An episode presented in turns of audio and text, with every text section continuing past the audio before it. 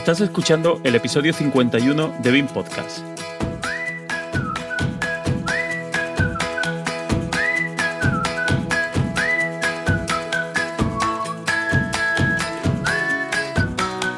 No es la primera vez que hablamos de formación, pero en esta ocasión abordaremos su importancia desde la perspectiva del empleo con dos profesionales de referencia.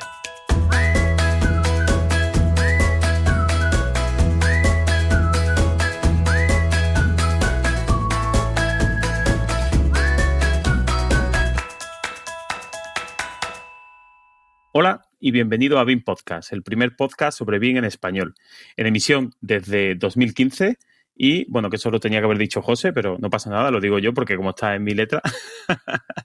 Así que nada, arrancamos. Mi nombre es Javier Sánchez y a mi lado pues están mis compañeros de viaje, como ya he dicho, mi amigo José Ángel, que está por ahí en la pantalla en una esquinita, y por otro lado, eh, Marco Antonio Pizarro. ¿Qué tal? Buenas tardes a todos. Hola José.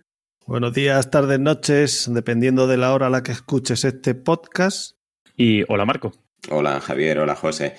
Y hola otoño, iba a decir, pero al menos por aquí por el sur parece que se está haciendo derrogar el otoño porque sigue el sol apretando y los aires acondicionados a pleno rendimiento.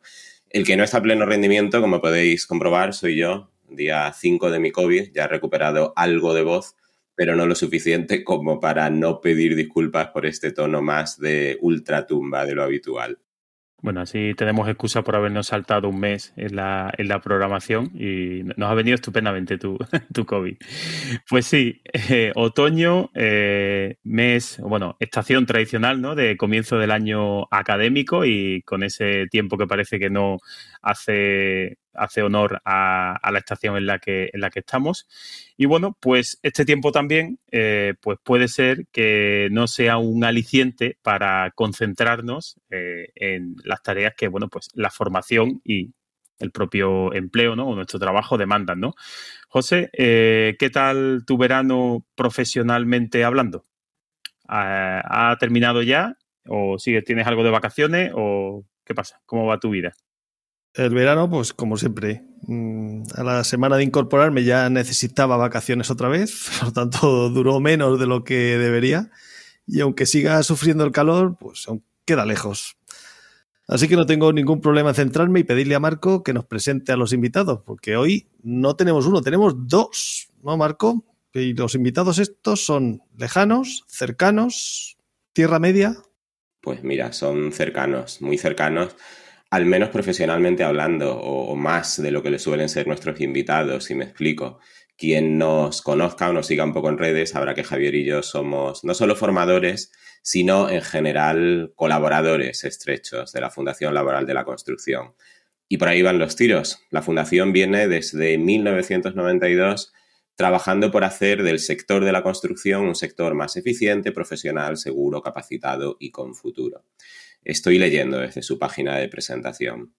Y hoy tenemos la gran suerte de tener con nosotros nada más y nada menos que al director de formación y empleo. Simplemente no se me ocurre nadie mejor para tratar el tema de hoy. Y por si eso fuera poco, viene acompañado del responsable de Entorno BIM, el área dentro de la Fundación Laboral de la Construcción, orientada de forma específica a la coordinación, gestión y planificación de cuestiones, de cuestiones BIM. Así que un lujo. No quiero enrollarme, pero puesto que es habitual dar una pincelada sobre la trayectoria de nuestros invitados antes de invitarles a participar y habiendo hecho mis tareas en LinkedIn, diré que Javier González López tiene desde una licenciatura en psicología por la Universidad Autónoma de Madrid a un máster en seguridad y salud eh, o en formador de formadores y que en la Fundación Laboral de la Construcción y antes de ejercer como director de formación y empleo, lo hace creo desde 2021, ha sido el máximo responsable de proyectos internacionales. Por su parte, David Rodríguez Ruiz es arquitecto, Master BIM, con amplia experiencia en el sector y lleva algo así como siete años en la fundación como responsable de Entorno BIM.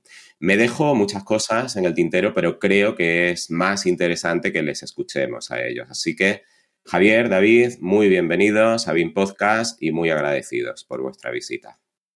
Buenas tardes y nada, muchas gracias por invitarnos. Encantados, al menos en mi caso, de participar en un formato como, como el podcast que si bien he oído hablar mucho de él y algunos sigo, es cierto que, nunca había, había participado en uno, así que encantado de, colaborar con vosotros.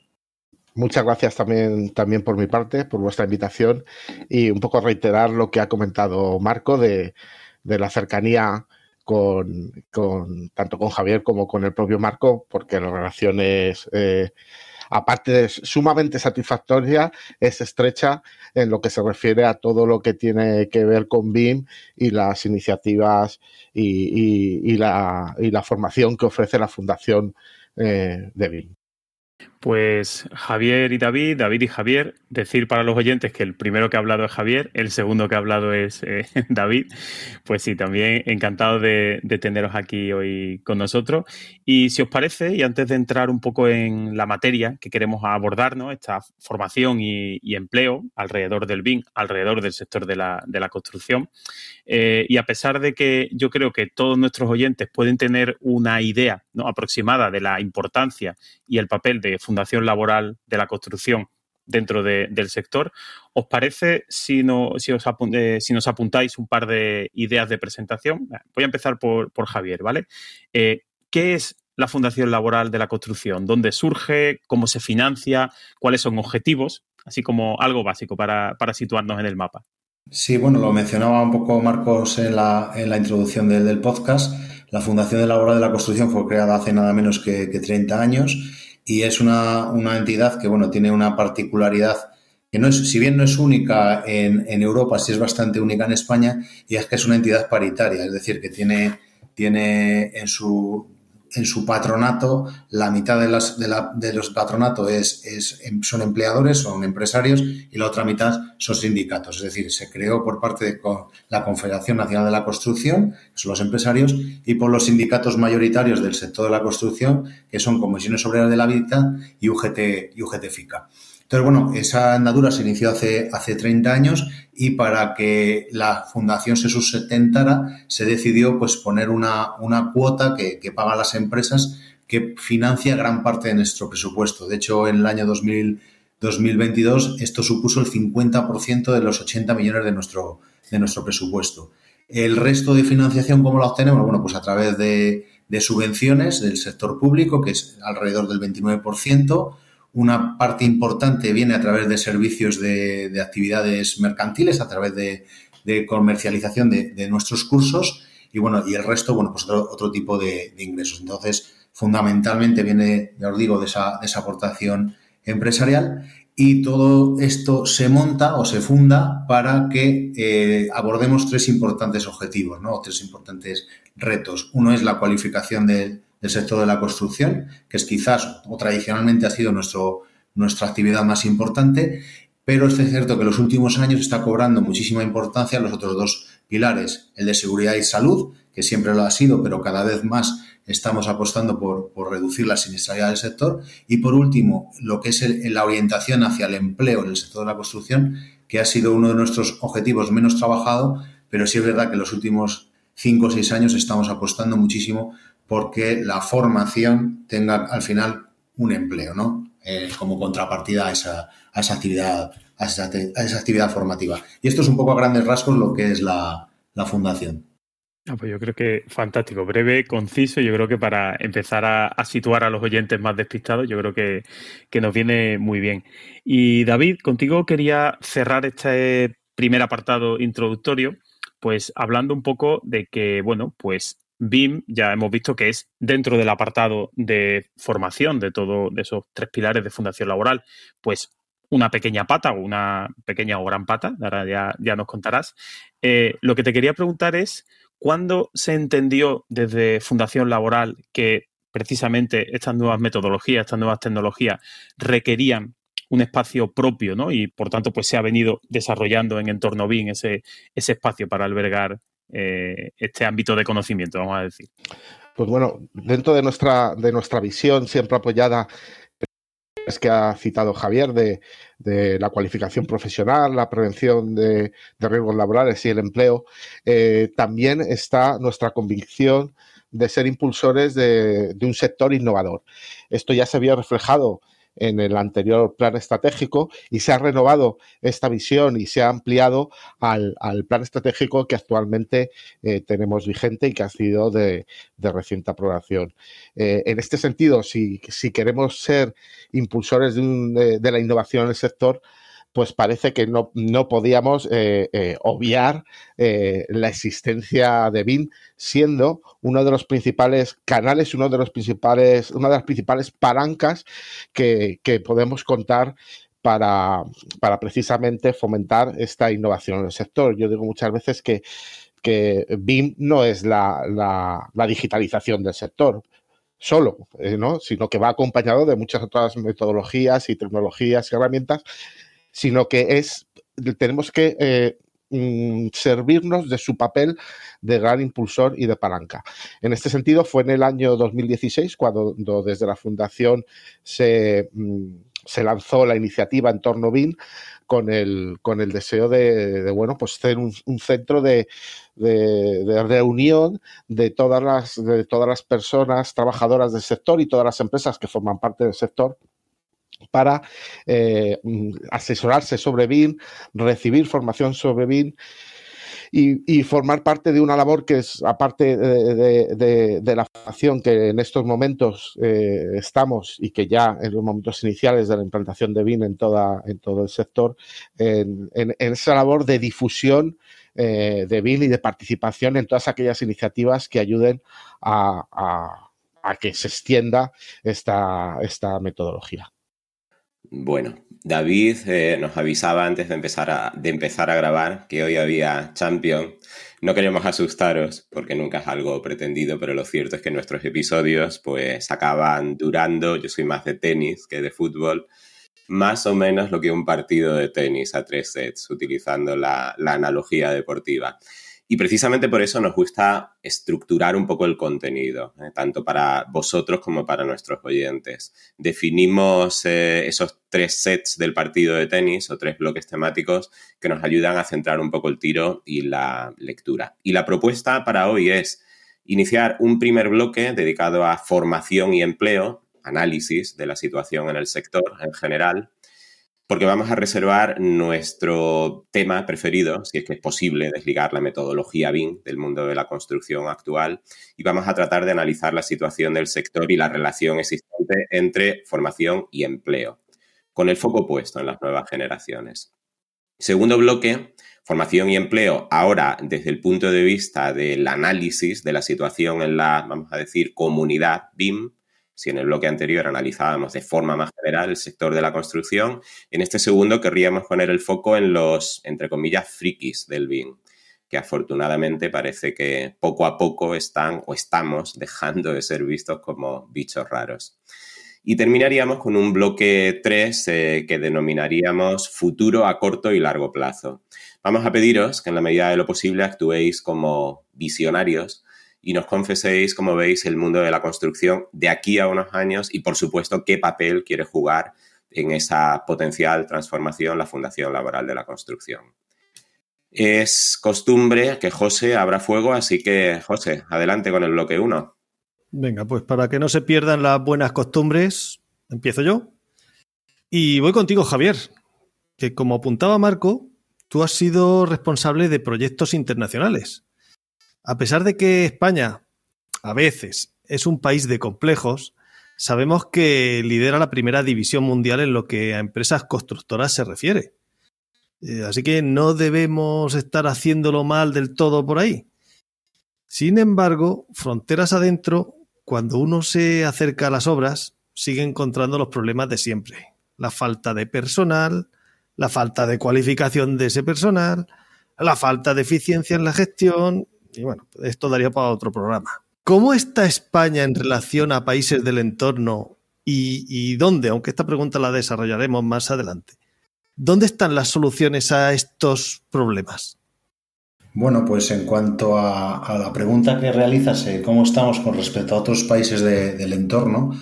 La verdad que es difícil de saber la intensidad de la utilización de BIM por parte del sector, es difícil de decir con exactitud. Pero es verdad que nosotros, eh, por el interés que ha suscitado de, distintos países europeos de todo, de todo tipo y condición, desde los más punteros como pues Alemania, Francia, Italia, países del este, países más del sur o incluso del oeste, ¿no? Digamos que todos los países de Europa tienen una preocupación bastante, bastante importante al respecto de, BIM y de, y de su formación. Y esto se, se, traduce en la colaboración que hemos mantenido con muchos de estos países a través de proyectos europeos. Es decir, que esa preocupación se hacía sentir a través de esa, de esa colaboración en proyectos que al final lo que hacen es, de alguna forma, financiarte el que investigues, ¿no? El, tema de, de BIM y su, y su formación. Y hemos trabajado, bueno, pues en proyectos de todo tipo, eh, Erasmus, Horizon, como digo, con, multitud de, de, estos países. Y a lo que, la conclusión que hemos llegado, a lo menos en la parte de formación, es que todavía queda muchísimo por hacer. Muchísimo es muchísimo. ¿Por qué? Y esto sí que es una, una, una, constante en Europa, es casi todo lo que se ha hecho en BIM o se está haciendo en BIM está destinado fundamentalmente a un perfil muy elevado, ¿no? A un perfil de, a un perfil de técnico. Y esto eh, no está permeabilizando aguas abajo, ¿no? un poco hacia otro tipo de, perfiles que en un futuro no muy lejano también van a utilizar BIM, pero desde otra, desde otra perspectiva.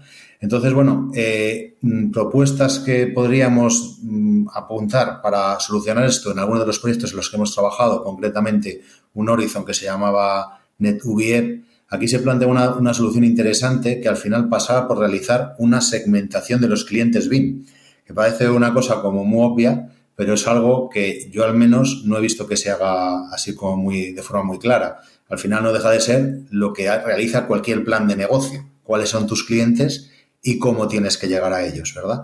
Entonces, bueno, esta, esta, esta segmentación, yo luego si queréis profundizamos un poco en esta, en esta idea, al menos nosotros creemos que debe de ser fundamental, ¿no? Y de esa manera lograríamos tener eh, identificado ese cliente y qué necesidades concretas desde el punto de vista de la formación tiene y cómo se lo podemos facilitar desde la fundación.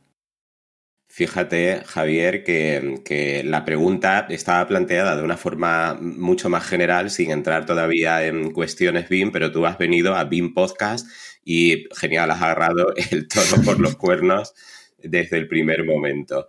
Em, siguiendo con esa analogía futbolística, ya que estamos, Em, decía eh, José que tenemos una primera división muy en forma, están las empresas constructoras españolas ahí en primera línea mundial. Y quizás, siguiendo con esa analogía, tenemos una tercera regional muy descuidada y necesitada de, no sé, lo que tú estabas apuntando, incentivos, capacitación, referencias. Dejando de lado el, el, tema BIM, porque lo cierto es que al menos en mi entorno, quien quiere construir una casita o reformar un cuarto de baño normalmente se enfrenta a esperas de, muchos meses o a veces años. ¿eh? Em, resulta que, em, que, hace falta gente en el sector ¿Y em, dónde está el problema? ¿Por qué falta esa gente en el sector? ¿Y, qué responsabilidad tiene la formación? ¿Contesto yo? Sí, bueno, como queráis. Ah, ya, ya, a partir de aquí os pasáis la pelota, sigo con la analogía futbolística, como queráis. Bueno, pues esto, esto es una de las cosas que más, lo que apunta lo que más perplejos nos deja en la, en la fundación, ¿no? Porque es verdad que tenemos un sector que, que los datos indican que, que, tiene solidez, que es motor de la economía, que, que, marcha, marcha bien. Es verdad que hay alguna alerta, ¿no? Que, apunta a cierta desaceleración, sobre todo por el tema este de la, de la subida de los tipos pero aún así, pues bueno, sigue, sigue funcionando bastante bien y en los últimos años ha funcionado de forma excepcional. Eh, en cambio, pues nos encontramos con que eh, cualquier empresa, pero cualquier empresa es cualquier empresa, hasta, hasta el 70% independientemente del tamaño, parece ser que han tenido intención de contratar en los últimos tiempos, no lo han logrado y no solo eso, sino que encima gran parte de ellas opinan que no lo van a lograr. O sea, es como, como algo bastante, bastante, es una paradoja ¿no? de, la, de la demanda y la oferta bastante interesante, que además sale en los medios cada, cierto tiempo. ¿Cuál es la explicación de, esta, de esto? Bueno, pues hay varias, ¿no? Una de ellas es la imagen del sector, sabéis que se quedó bastante demonizado después de la crisis de 2008, digamos que fue la cabeza de turco de todo lo que se había hecho mal desde el punto de vista económico y eso supuso que pasáramos de tener un 25 y pico por ciento de jóvenes en la construcción a un pírrico 9% que tenemos en, la actualidad. Eh, además de eso, la pirámide ocupacional del sector de edad se está envejeciendo cada vez más, lo que eh, está, va a significar que en unos 15 años se va a jubilar, pues estamos hablando de en torno al, al 20% de, de, los trabajadores de la construcción, que además son los que mayor conocimiento tienen. Entonces, si, por un lado no entran y por, otro, por otro lado salen, pues estamos ante un problema bastante, bastante importante. Otro, otro elemento que, siempre en la Fundación estamos abordando pues es el tema de la infrarrepresentación de la mujer en la, en la construcción. Tenemos a día de hoy un 11% y alguien podría decir, oye, pues, pues no está mal, viniendo de, porcentajes mucho menores, del 8% y menos, pero es verdad que casi todas las mujeres están en, en oficina técnica, ¿no? O en, actividades que no tienen que ver con la producción directa en obra. De hecho, Nuestros cálculos apuntan a que solo unas 5.000 mujeres en toda España, de las 147.000 que se dedican a la construcción, están, están dedicándose a, a, actividades de producción. Esto es prácticamente eh, residual. Y digamos, ¿por dónde buscamos las soluciones? Bueno, pues miramos a la formación, ¿no? Que es uno de los, de los elementos que normalmente se eh, enfocamos. Resulta que un pequeño análisis de, de, la participación de la mujer en la construcción pues deja datos como que en el año pasado eh, solo hubo 400 mujeres más o menos en todos los ciclos de FP de construcción. Eso es prácticamente, prácticamente nada. Entonces, eh, estamos ante un problema mayúsculo, es decir, no tenemos relevo generacional, no nos entran jóvenes en la construcción y las mujeres no están interesadas. Entonces, pues obviamente tenemos que hacer algo para eh, cambiar esta tendencia. Muchas de las soluciones pasan por cambiar la imagen del sector, darle precisamente ese componente que tiene y que muy poca gente conoce, porque casi todo se reduce en los jóvenes a, un conocimiento muy, muy limitado del sector, es decir, lo fijan en albañiles y arquitectos, los arquitectos diseñan, albañiles ejecutan, el resto de 60 ocupaciones del sector de la construcción no aparecen por, por ningún lado y tenemos que, proporcionar un conocimiento mucho más preciso del sector, es decir, que es un sector innovador, que yo creo que es la primera, es un sector sostenible y un sector que cada vez es, es, más seguro. Y de esa manera, bueno, con ese cambio de imagen, pues seguramente logremos mayor entrada de, gente al sector y también mayor entrada a lo que es la, la, propia formación del sector, que se tiene que convertir en un elemento fundamental para, para paliar esta, esta situación. Pues mira, precisamente eh, preparando el, el, episodio, pues estábamos haciendo un poco mención a eh, esos planes estratégicos que comentaba David al principio, pues hemos estado eh, leyendo, ojeando el Observatorio de la Construcción, ¿no? que precisamente fue un instrumento que se generó pues, a raíz de, del Plan Estratégico 2016-2020, creo, creo recordar, ¿no? que era, era el plan. Y bueno, ahí aparecen pues, ciertos informes, ciertos datos que van en la línea ¿no? de lo que tú comentas, bueno, pues que el nivel de ocupación en el sector por tener una referencia respecto al boom inmobiliario, al boom de la construcción de 2006, 2007, 2008, pues estamos en la mitad de profesionales eh, trabajando ¿no? en, el, en, el, propio sector. ¿no? Es decir, que no hay ese relevo y tampoco hay esa, esa atracción. Pero por otro lado, pues eh, aparecen cifras que resultan curiosas, ¿no? Como que uno de cada diez eh, tweets o comentarios que se hacen en, en, redes sociales relacionadas con el sector de la construcción, ¿no? Evidentemente, no, no en general, eso sería ya una locura. Eh, bueno, pues hacen referencia a nuevas tendencias, nuevas metodologías en el sector, como puede ser la industrialización, ¿no? Eh, la industrialización, yo personalmente, que llevo unos tres, cuatro años dedicados un poco más enfocado a, a, este tema profesional de manera paralela a todo lo que tiene que ver con esta, con esta formación, pues personalmente la veo como una manera de incentivar esa eh, o de volver atractivo un sector para determinadas personas que a lo mejor pues evidentemente yo creo que a nadie le parecerá muy atractivo trabajar pues de 8 de la mañana a 6 de la tarde a pleno sol, subido a un forjado, eh, hormigonando, pues evidentemente no, no, es algo atractivo, ¿no? Y si ya nos vamos a un sector femenino que tiene menos tentaciones por el, eh, los trabajos eminentemente físicos, pues desde luego yo creo que puede ser una buena eh, oportunidad, ¿no? Eh, no sé si desde Fundación estáis enfocando o estáis trabajando en alguna línea, ¿no?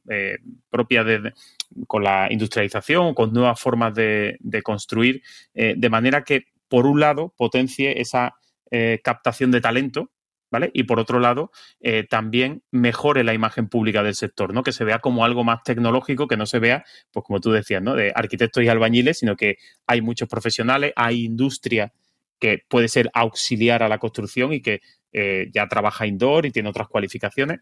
No sé, ¿hay algo por ese tema que hayáis estado trabajando o que tengáis en el, en el tintero a apuntar? La verdad que la industrialización sí que ha sido un, tema que, hemos abordado recurrentemente también a partir de proyectos como los que comentábamos antes que también hemos utilizado para BIM. Y de hecho también hemos colaborado con el Instituto Torroja en un grupo que se creó que, precisamente lo que trataba un poco es de analizar, porque uno de los problemas que se, detectaban en la industrialización es el tema de los costes, porque aún no se sabía muy bien desde la parte de, presupuestos, cómo de caro es construir de forma industrializada ¿no? en las distintas unidades de obra. Y bueno, este grupo se, se, dedicaba un poco, empezamos hace años, a analizar cómo de caro es construir eh, de forma industrializada comparado con el modelo tradicional. Entonces, bueno, ahí había distintos análisis de costes, eh, ya lo digo, en todas las unidades de obra. Y era, era, un grupo interesante, ¿no? Y había promotoras, había constructoras, había un poco de todo, pues para poner en común todo esto. Y eso poco a poco, bueno, pues sigue, su avance y nosotros ahí colaboramos también. Tenemos la parte de proyectos muy centrados en, formación. Y luego hemos tenido también varias experiencias con, eh, empresas que ya, eh, digamos, están eh, apostando por la industrialización en su sistema productivo. Por ejemplo, eh, una de las experiencias más interesantes que hemos tenido en los últimos tiempos ha sido con Lignuntech. Lignuntech, sí. Sí, que, bueno, con ellos hicimos un proyecto en, Toledo, solo con mujeres, para la industrialización de, baños. Y bueno, pues hacíamos esa formación con, estas mujeres, todas, eh, recordaron prácticamente todas fueron luego contratadas. Y fue una experiencia muy interesante, porque al final eh, es un entorno, como bien decías tú, absolutamente industrializado, es como una fábrica ¿vale? Y bueno, pues se seguía ese proceso de producción eh, bajo techo y, bueno, unas condiciones de seguridad pues excelentes, ¿no? Y de comodidad también, porque, ¿por qué no decirlo? Entonces, bueno, ese proyecto fue bastante exitoso, pero es verdad que en la parte de formación eh, lo que hemos tenido es sobre todo experiencias, ¿vale? No, no tenemos de momento, así como con BIN sí que lo hemos eh, iniciado, como decía David hace unos años, no tenemos, pero sí que vamos a empezar en breve con un itinerario, vamos a intentar crear un itinerario de construcción industrializada. Es verdad que es un tema difícil porque, como bien sabéis, bueno, pues tienen distintos metodologías, distintos tipos de procesos que tendremos que analizar, pero sí que es cierto que entendemos desde la, desde la Fundación, por los distintos foros en los que participamos, que la industrialización de viviendas sí que es, es el futuro, creemos claro y meridiano de, del sector de, la construcción y tenemos que estar ahí y preparar a los trabajadores para lo que ha, de venir. Y en concreto, volviendo un poco al tema que nos, que nos trae en este podcast, el tema de BIM va a ser fundamental. Conocemos también la experiencia que, hacía otra, otra empresa con baños industrializados, eh, vía Célere, y esto, esta, esta empresa hacía todo, todo con BIM ¿eh? en su proceso de, de, producción industrializado. Entonces, Ahí hay unas conexiones claras de BIM con, el proceso de, industrialización de la, de la construcción que en algún momento nosotros, al menos desde el punto de vista de formación, tendremos que trabajar. Eh, por incidir en lo que comentaba Javier, eh, yo quiero además eh, comentar que, el, proyecto concreto de Lignum Tech ha sido muy interesante porque además muchas veces cuando abordamos este tipo de proyectos quizás se aborden de una manera muy segmentada en cuanto a los objetivos. Y aquí, sin embargo, en un solo proyecto eh, conseguíamos eh, unir eh, muchas de nuestros, de, nuestros retos, que es unir la, atracción de mujeres al sector, a, mm, tratar con todos los temas relativos con la, con la innovación, en este caso en concreto la industrialización, y finalmente enfocar eso, que, se, que quizás sea el fin último, hacia la empleabilidad. Eh, entonces, es también una, cosa importante en general eh, que, a mí me gustaría resaltar, que desde mi punto de vista, la verdadera eficacia de estos proyectos es cuanto más eh, intenten aunar todos estos retos que tenemos y cuanto más se acerquen a los resultados que podamos, que podamos alcanzar. Y fíjate, David, que eso de luchar contra la segmentación en el proceso constructivo tiene mucho que ver con lo que es el BIM entendido en su sentido más profundo, ¿verdad? Decías que em, apuntabas ese fin último de la empleabilidad porque, em, claro, siempre está la pregunta de si la, industrialización supondrá una oportunidad de trabajo o atentará contra el empleo existente. Entiendo que defendemos, lo primero, ¿verdad? Sí, sin duda, sin duda. Vamos, nosotros creemos que es una oportunidad, va a ser una, otra manera de, trabajar, vas a trabajar una construcción seca en vez de una construcción húmeda, pero al final siempre vas a cambiar a lo mejor lo que es la figura del albañil, pues a lo mejor por un ensamblador. Pero al final eh, la intervención humana ahí va a estar, incluso puede ser que, que más, ¿no? Porque va a tener una parte de industrialización en, un taller o en una fábrica y luego ese ensamblador, ¿no? Que, antes no sucedía. Está por ver, ¿no? Pero yo creo que, va a ser más una oportunidad que, una pérdida de, empleos. Sí, al fin y al cabo, si tenemos una visión histórica de todos estos procesos de, tecnificación a lo largo de toda la historia, eh, finalmente eh, mm, siempre han supuesto una, una mejora en, las condiciones, eh, tanto eh, del, resultado, de los, del resultado de, estas técnicas como de, las condiciones de trabajo de, los trabajadores. Si es cierto que mm, bueno, pues, eh, requieren su tiempo. Es una cosa importante también, volviendo a concretar sobre BIM, a mí siempre eh, me ha gustado transmitir que esto no es mágico, eh, que ni siquiera con que se reciba una formación de determinadas horas, de determinadas horas o determinado tiempo, al día siguiente vas a tener un uso altamente satisfactorio de BIM, ¿no? Todo requiere sus procesos, todo requiere poner el foco en las personas y no tanto las herramientas, que es otro, yo creo que de los pecados que en algún momento hemos cometido todos eh, los que llevamos algún tiempo en la difusión de BIM, ¿no?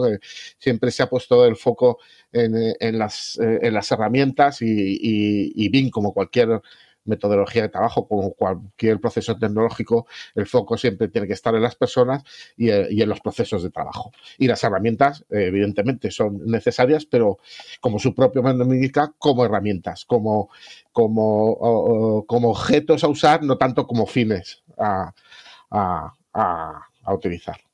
Eso es. Y que, no sé, quizás históricamente estas disrupciones tecnológicas se han interpretado como una espada de Damocles, pero nada más lejos de la realidad, como apuntabas tú. Precisamente los entornos más tecnificados son los que más éxito han tenido en la empleabilidad y en, la, y en el bienestar social. Y, fijaos además, eh, esto es una cosa que también eh, sobre todo los, eh, los, que, como todos nosotros que estamos en el sector de la construcción, conocemos perfectamente, pero a lo mejor la visión que hay desde fuera está un poco distorsionada tenemos asumido y lo tenemos perfectamente conocido, que lo que es el tejido productivo de, del sector, de ese, ente que llamamos el sector, se compone en, una inmensísima mayoría por pequeñas empresas y, microempresas. Esto es muy importante. Y, luego, si bajamos más al detalle, eh, una cuestión que también siempre se achaca al sector es la, la, escasa digitalización de, los trabajadores, aunque ya lo hemos apuntado antes, pero hay un, hay un, hay, eh, digamos, un gran gap entre trabajadores del mismo sector. Eh, como decíamos, tenemos técnicos que son eh, Me parece que se ha cortado David. Se ha caído. Hemos perdido a David, ¿verdad? Sí, parece que sí, que hemos perdido a David. Bueno, si, si vuelve, pues le dejaremos terminar esa frase porque, bueno, estaba interesante la, reflexión. Yo creo que, bueno, también sería un tema a debatir, ¿no? Si, si todo esto puede provocar una cierta polarización o aumentar la polarización en la población trabajadora.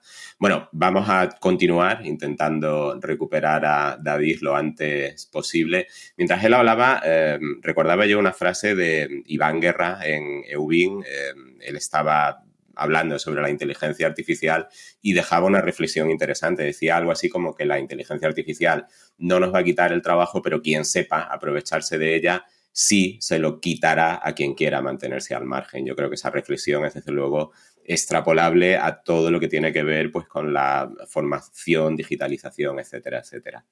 Bueno, mm, vamos a ir eh, eh, preparando el terreno para el siguiente bloque en el que ya sí vamos a, hablar de transformación digital propiamente dicha.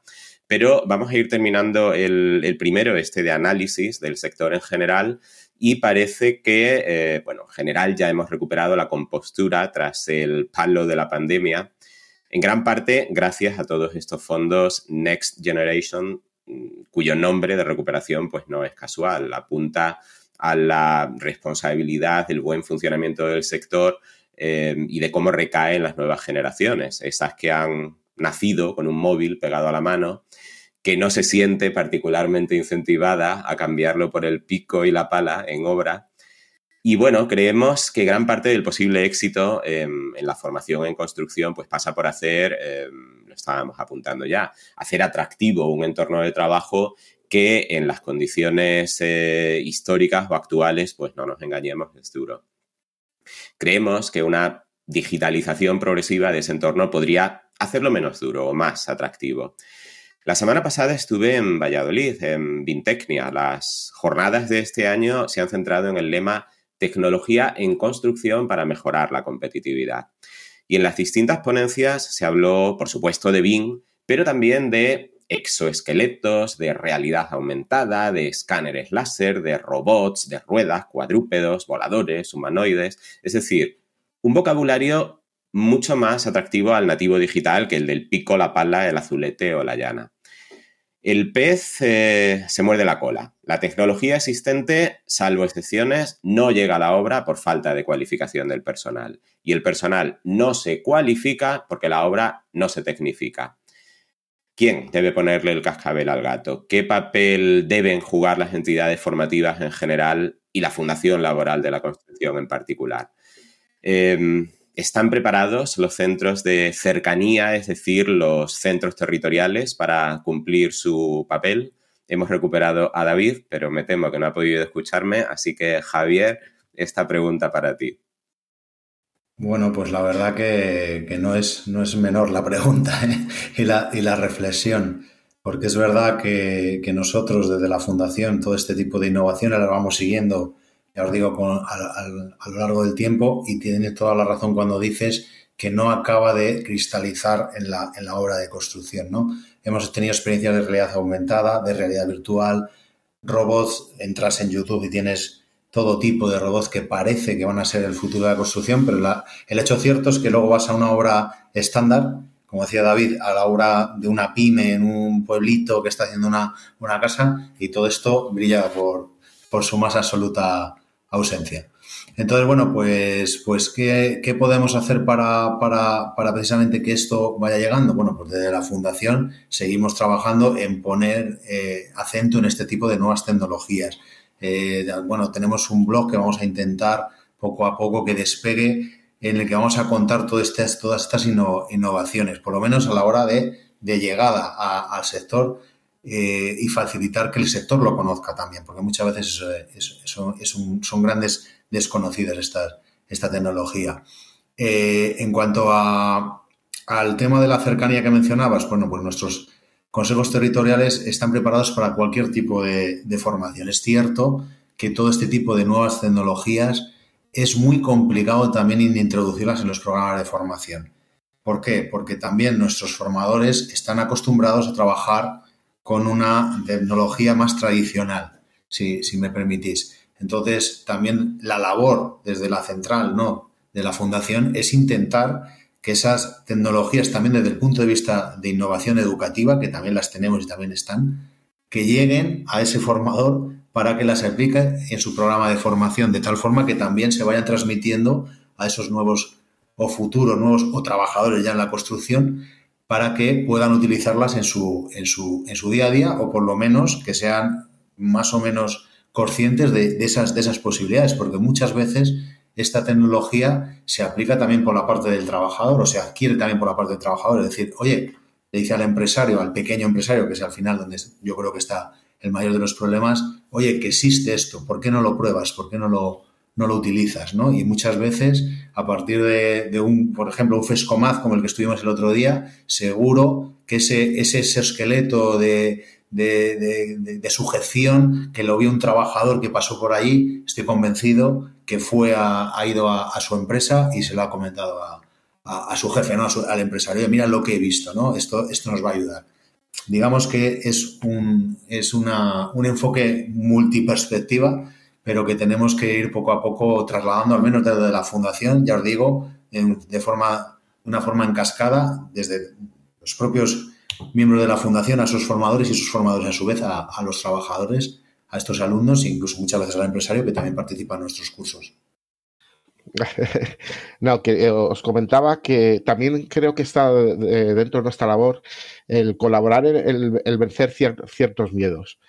Porque cuando hablamos de tecnologías, muchas veces es cierto que en ocasiones sí es necesario, pero un, eh, parece que siempre hablamos de un gran despliegue en cuanto, en cuanto a soportes tecnológicos, en cuanto a, maquinaria, ordenadores con, capacidades eh, inmensas, pero bien vosotros sabéis, Javier y Marco, que nosotros damos formación BIM en que lo único necesario es un móvil y una tablet, que a día de hoy es accesible a todo el mundo pues eh, eh, eso es lo que, tenemos que transmitir, que, que, son también las nuevas tecnologías.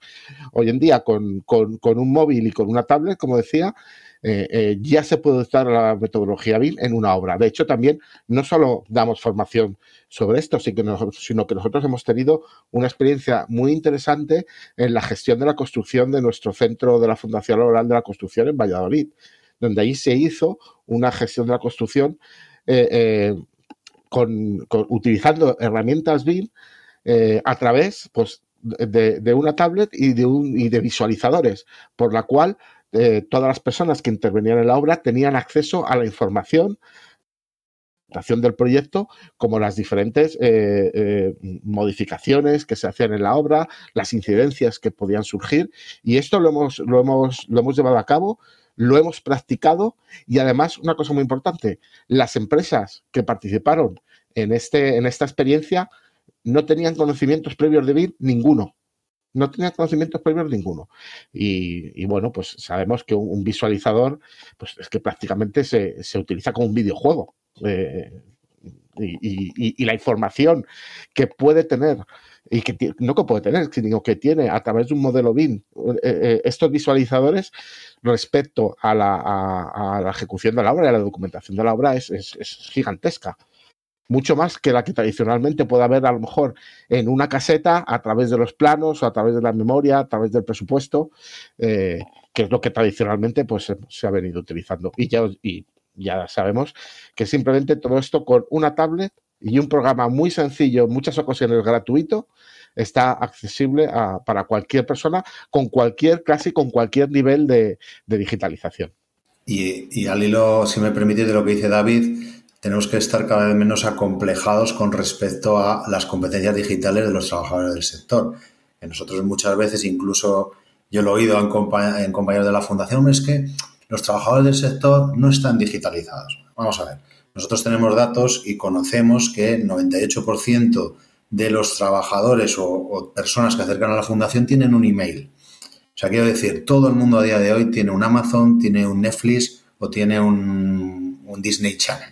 ¿Eh? Entonces, ese mínimo nivel de digitalización existe. Todo el mundo, como decía David, cuenta con un móvil, cuenta con una tablet y cuenta con un acceso a Internet. Y muchas veces la digitalización no son grandes, efectivamente, grandes tecnologías, realidad virtual, aumentada, no, no. A veces parte de, de un modelo muy simple que se puede utilizar en una tablet o en un móvil. En este caso, pues como decía David, un modelo BIM, nosotros tenemos algún proyecto en esa línea, de mostrar BIM pues, en una tablet, ya está. Y, eso no es complicado, ¿no? no es ciencia ficción ni, ni tecnología tampoco excesivamente cara, sino del día a día de cualquier persona. Y está muy bien poner ejemplos para constatar que efectivamente no nos estamos moviendo en el plano teórico. La semana pasada estuve en Valladolid, pasé por allí por el centro territorial, un edificio estupendo en el que también coincidí contigo algún día, David. Y la verdad es que sí, que mm, también tuve eh, ocasión de compartir un, rato con José Emilio Nogués, que fue el, coordinador BIM o el BIM manager de este edificio, hizo una labor estupenda. Pero sí, efectivamente es paradójico, como estabais apuntando, que, que bueno, la digitalización ha llegado a la oficina técnica mayor o, menor medida.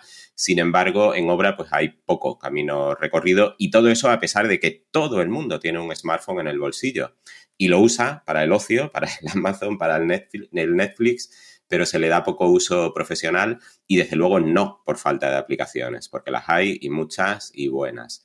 Y con una tecnología pues más o menos democratizada, la verdad es que en ciertos entornos, eh, si no erradicar, al menos eh, simultanear el uso de planos en papel, las órdenes de, obra, en libretas o en WhatsApp, incluso deberían ser ya cosa del pasado. Bueno, pues venga, nos estamos digitalizando, así que voy a abrir yo el siguiente bloque. Formación y empleo, pero ahora desde el punto de vista de la comunidad BIM. Los que nos acercamos a esto del BIM con cierta antelación al resto, pues estábamos convencidos, hablo pues, no sé, a 10 años vista, convencidos de que esto iba a ir más rápido. Son tantas las ventajas que pensábamos ilusamente que las inercias y las resistencias al cambio no iban a pesar tanto.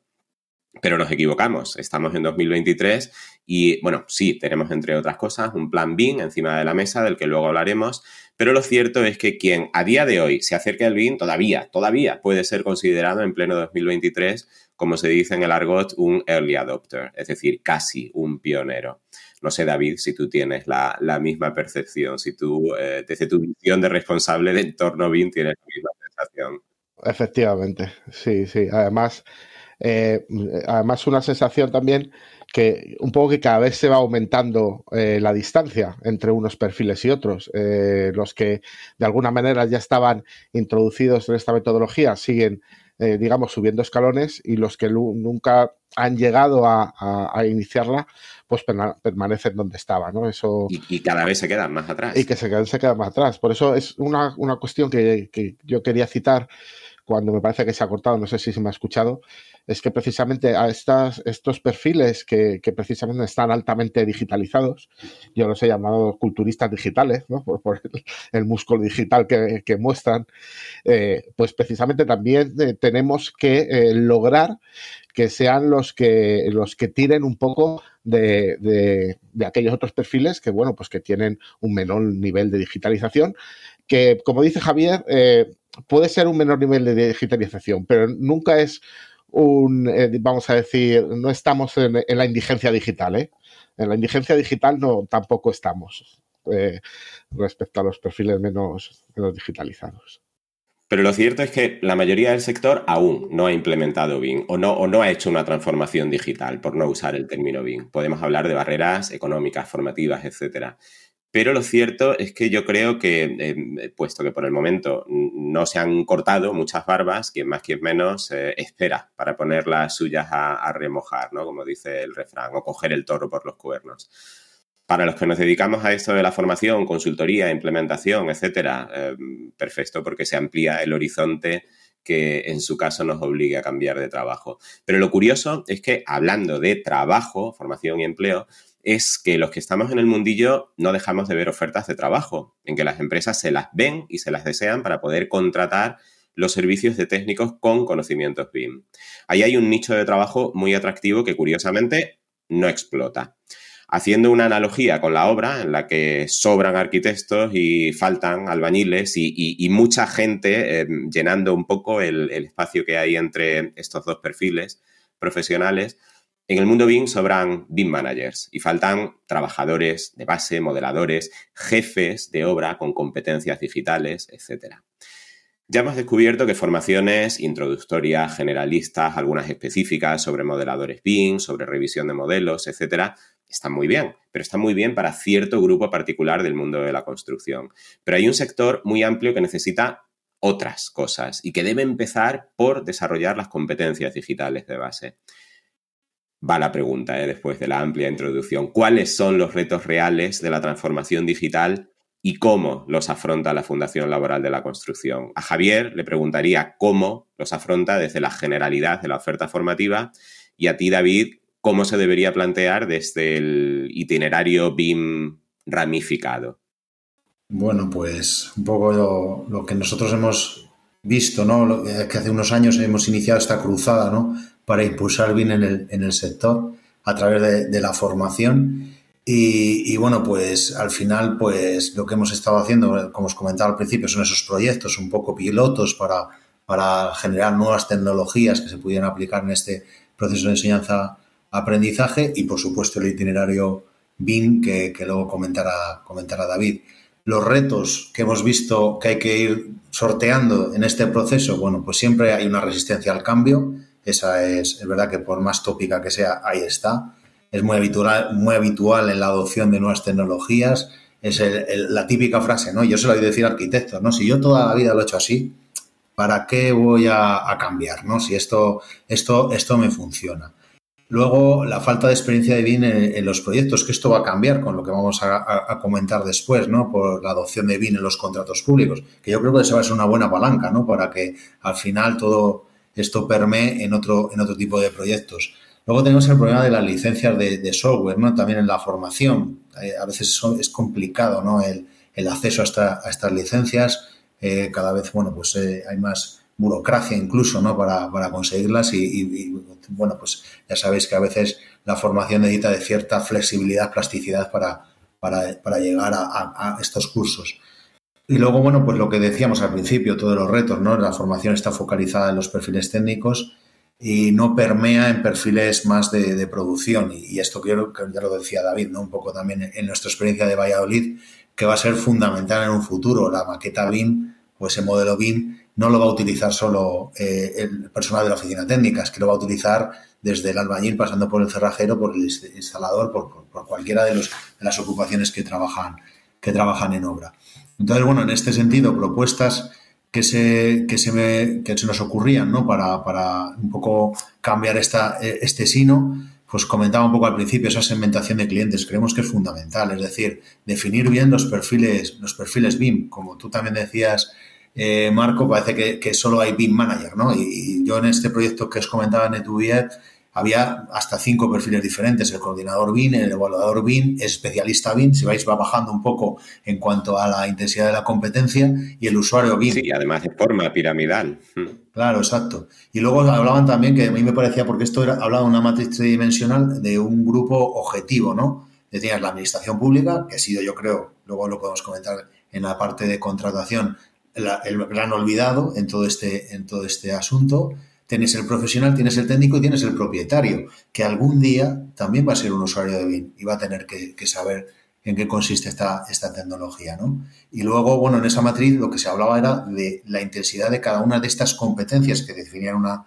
una serie de, competencias clave, que pues, obviamente el BIM Manager tiene más intensidad en unas que lo pueda tener el usuario, pero al final todos serán usuarios de BIM. Y yo creo que en esa segmentación del, del cliente de esta tecnología, donde está una de las claves para empezar a aportar de verdad la formación que necesita, las competencias que necesita cada uno de ellos. Eh, desde este es fundamental el punto de vista que, ha planteado Javier, ¿no? Esta segmentación. De hecho, eh, fue cuando desde la fundación se diseñó el fue una visión clara, eh, una visión clara. Mm, sin desmerecer otras formaciones, por supuesto, que tienen otros fines, pero eh, esas grandes formaciones dirigidas a, estos perfiles como el BIM Manager y esto, nosotros nos queríamos alejar un poco de eso y preguntar, eh, preguntar realmente, plan, preguntarnos a nosotros, eh, y más allá también de las titulaciones profesionales, porque decir, porque decir, ¿qué, ¿qué necesita saber un arquitecto de BIM? Pues yo tampoco lo sé decir. Eh, lo, que, lo que nosotros pretendíamos es precisamente conocer qué funciones eh, desarrollas tú dentro de un proyecto, qué haces y en función de eso, aparte de tener un conocimiento general y una, y una base eh, de, una formación general y una visión general de lo que es BIM, pero sabiendo tus funciones y responsabilidades dentro de un, proceso constructivo, ya sea en su fase de diseño, en su fase de construcción, con la, fase posterior de mantenimiento y gestión del activo construido, importantísima, la fase más importante, esta última, pues en función de eso, de eso que, una persona eh, desarrolla dentro de todo un hecho constructivo, saber eh, indicarle qué es lo que necesita respecto a BIM. ¿vale?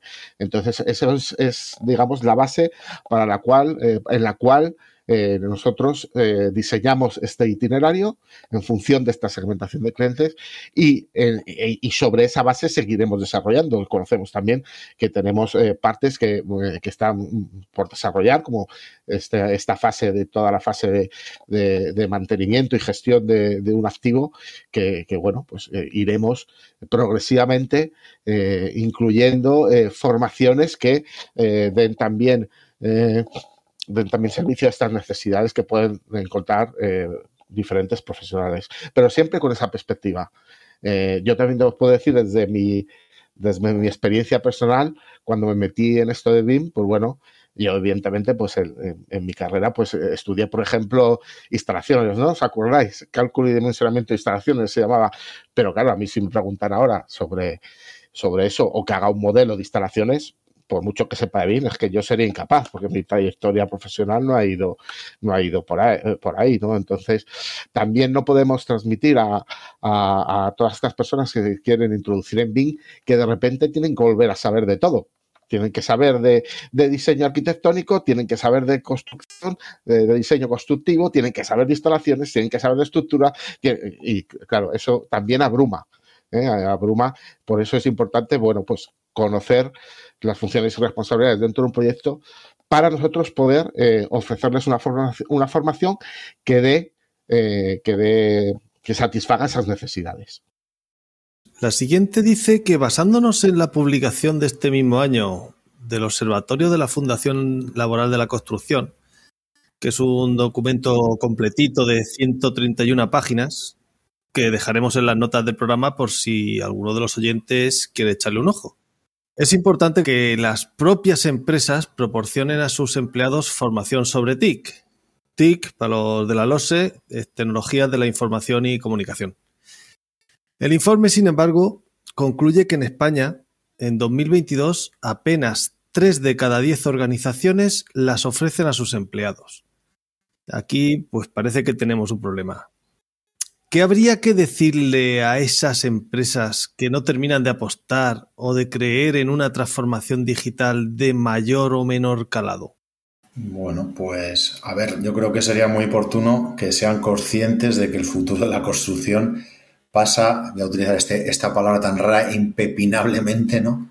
Por la transformación digital, no solo por la adopción de BIM, que por supuesto, pero también otras muchas tecnologías que están llamando a la puerta de la construcción de forma bastante insistente, ¿no? Como es el Internet de las Cosas, que cada vez suena con mayor fuerza en la construcción, como puede ser la robótica, que ya hemos mencionado algunos elementos, bueno, la domótica, que lleva muchos años, pero es, tiene un futuro muy, muy prometedor, todo lo que tiene que ver con el Big Data para la toma de decisiones en, las propias obras de construcción, la, la, utilización de los drones, la impresión 3D, bueno, es que son muchísimas, muchísimas las tecnologías que están ahora mismo en marcha y que, y que tienen que, adoptar las, las, empresas de construcción.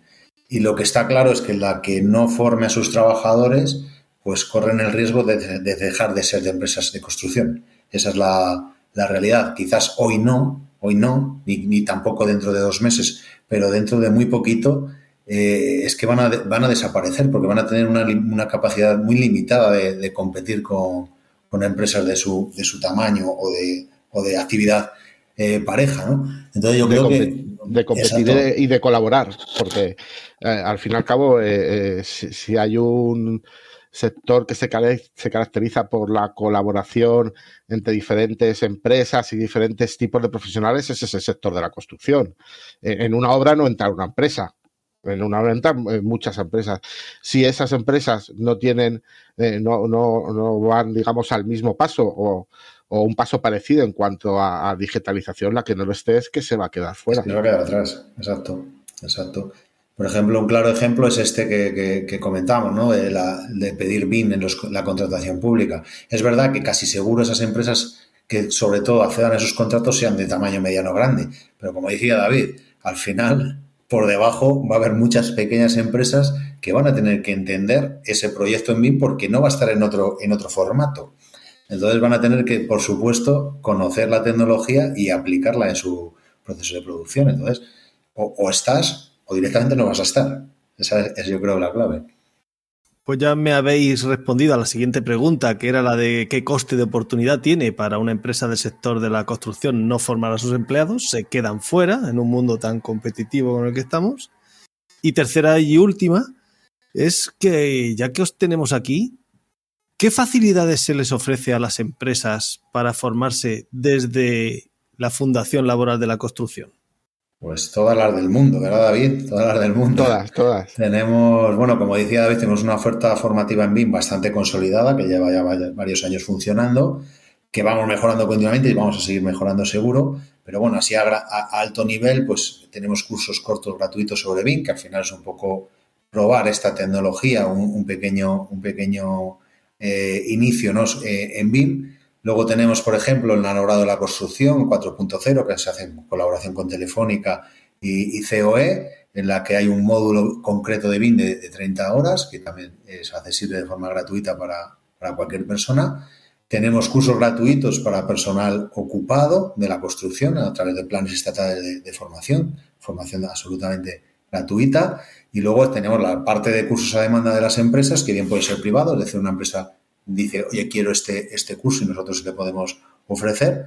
E incluso cabe la posibilidad de que se bonifique ese, ese curso y además esa bonificación se la hace la fundación. O sea, que más, más facilidades imposible. Ni, a Felipe II se, le, se lo ponían tan fácil. Ahora mismo, ahora mismo, respecto a la formación subvencionada, en concreto en, en BIM, a la formación 100% subvencionada, tanto en planes estatales como en diferentes planes autonómicos, hay una oferta eh, grandísima en, todo, prácticamente todos los territorios. En, Madrid, en, hablo de memoria ahora mismo, en Madrid, en, Las Palmas, en Tenerife, en Castilla y León, prácticamente en toda la extensión territorial eh, del Estado.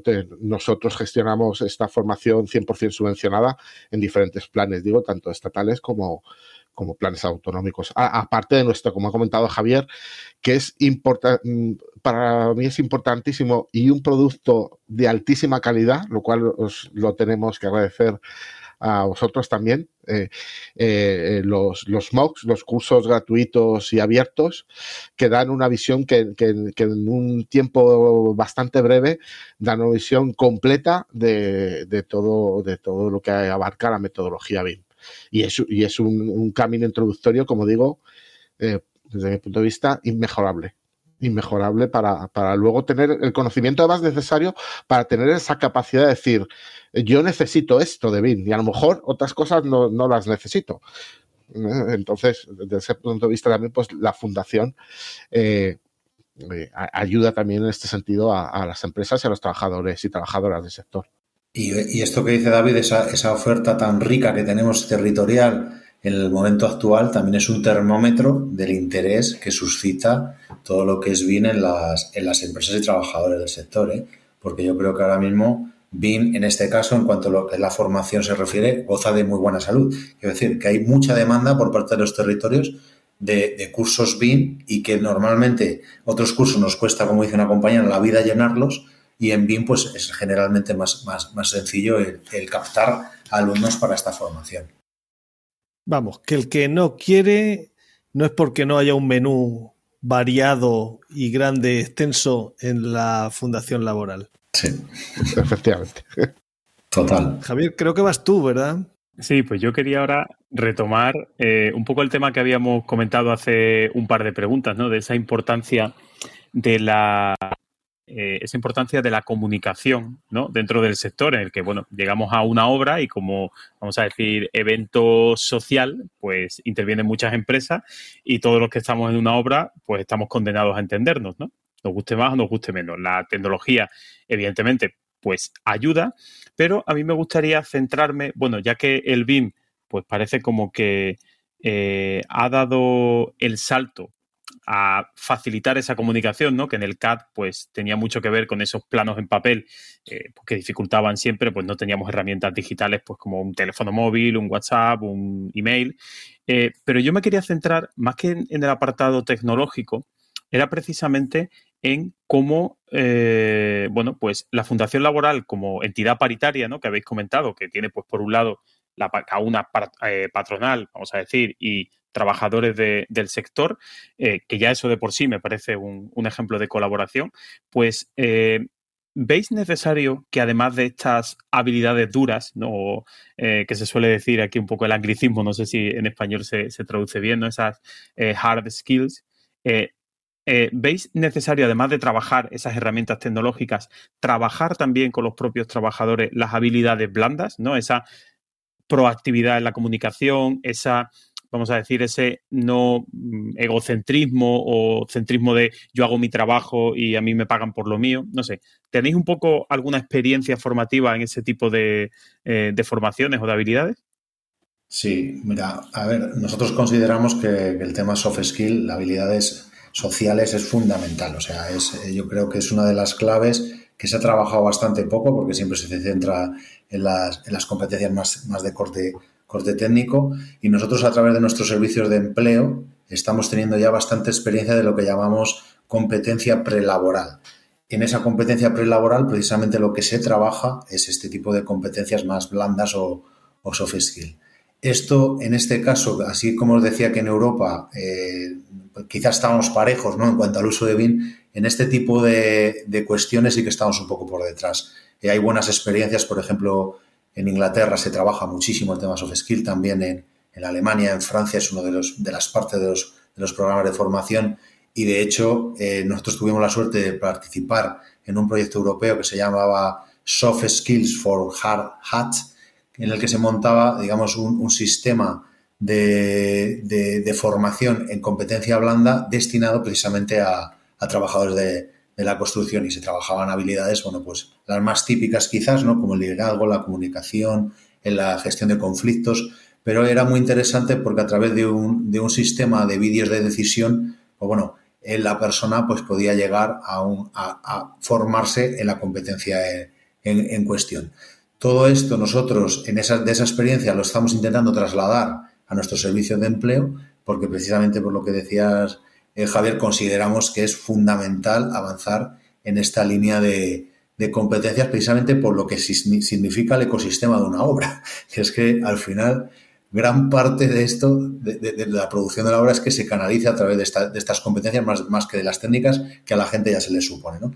Pero si de hecho, la idea de ese proyecto que os comentaba, que, que tenían estas, esta, esta, que era un instituto de, construcción en, Coventry, eso es lo que tenían, la idea era que, facilitando esas o mejorando esas competencias blandas se mejoraría de forma significativa la productividad y la satisfacción del cliente. O sea, fijaros la, asunción que, tenían y con ello pues iban hasta el final ¿eh? y, lo consideraban como, como tan esencial o más que la competencia técnica. Con lo cual, respondiendo a tu pregunta, sin duda es, es fundamental. Efectivamente, y, acotando estas mismas competencias blandas al, tema de BIM, eh, siempre, bueno, siempre hemos dicho que lo importante de BIM es la I, ¿no? Es la información. Y la información es información cuando hay comunicación. Si no tenemos competencias en cuanto a comunicación, ¿qué más nos dan las, las, las herramientas que pueda haber para comunicar, ¿no? Y los métodos que podemos tener. Tenemos que tener antes esas, esas, esas competencias.